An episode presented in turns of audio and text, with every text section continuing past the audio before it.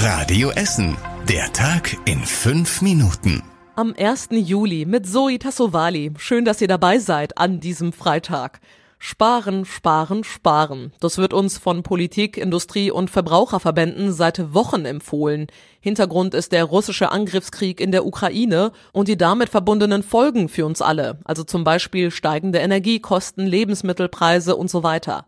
Auch die Essener Stadtwerke rufen jetzt dazu auf, zu sparen, und zwar Gas. Damit im Winter alle Menschen und Firmen weiter Gas bekommen, müssen alle mitziehen, sagt Stadtwerkechef Peter Schäfer. Um das klar zu sagen, Energiesparen für Privatkunden bedeutet, dass man sich darauf einstellt, mit kälteren Temperaturen umgehen zu müssen. Die Stadtwerke selbst wollen ihre Zentrale im Südviertel im Winter nur bis 18 Grad heizen. Sie haben in den letzten Monaten auch schon mit über 100 Essener Firmen gesprochen.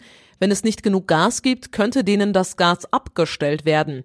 Die Situation sei herausfordernd, sagt Schäfer. Es ist eben eine Abwägung der Aufgaben, die vor uns liegen und die Versorgungssicherheit so gut wie möglich zu gewährleisten, ist gerade wichtiger als das Zielgeld zu verdienen. Das fällt uns nicht leicht. Wem das Gas abgestellt wird, entscheiden aber die Stadtwerke nicht selbst.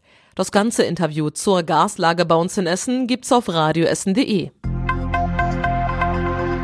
Die Geschäftsleute auf der Altendorfer Straße haben in dieser Woche weniger Umsatz gemacht. Die Massenschlägereien vom vergangenen Wochenende haben vielen Läden das Geschäft vermiest, weil die Menschen eben Angst haben, dort einkaufen zu gehen.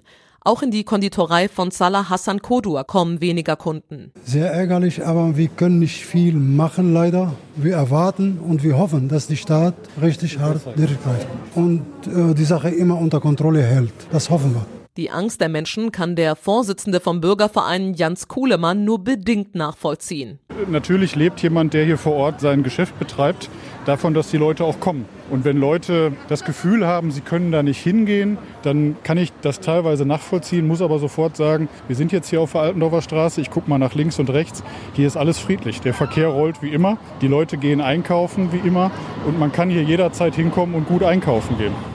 Zwei arabische Großfamilien hatten sich am Wochenende in Altendorf geprügelt, mehrere hundert Männer waren aufeinander losgegangen. Die Polizei fährt jetzt sehr oft Streife in Altendorf und hat eine mobile Wache dort aufgestellt. Worum es bei dem Streit der verfeindeten Großfamilien ging, kann die Polizei aber immer noch nicht sagen.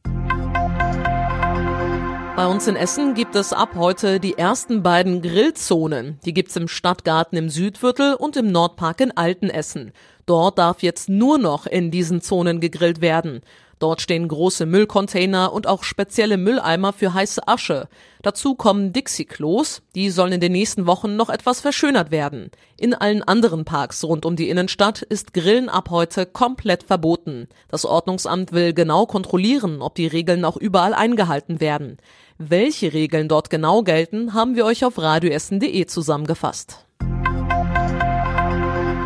Vielleicht ist der eine oder andere von euch schon drein vorbeigelaufen hier in der Innenstadt, ist eigentlich kaum zu übersehen, denn mitten auf dem Burgplatz steht ab heute ein XXL-Sandkasten für Kinder. Er ist 14 mal 14 Meter groß, gefüllt mit Spielplatzsand und Spielzeugen. Morgen soll dieser große Sandkasten ganz offiziell eröffnet werden. Dazu gibt es dann auch noch eine Hüpfburg und ein Kinderkarussell. Für Erwachsene gibt es rund um den großen Sandkasten genug Möglichkeiten, sich hinzusetzen. Der XXL-Sandkasten wird bis Anfang Oktober auf dem Burgplatz stehen. Der Eintritt ist frei, nur das Karussell kostet etwas.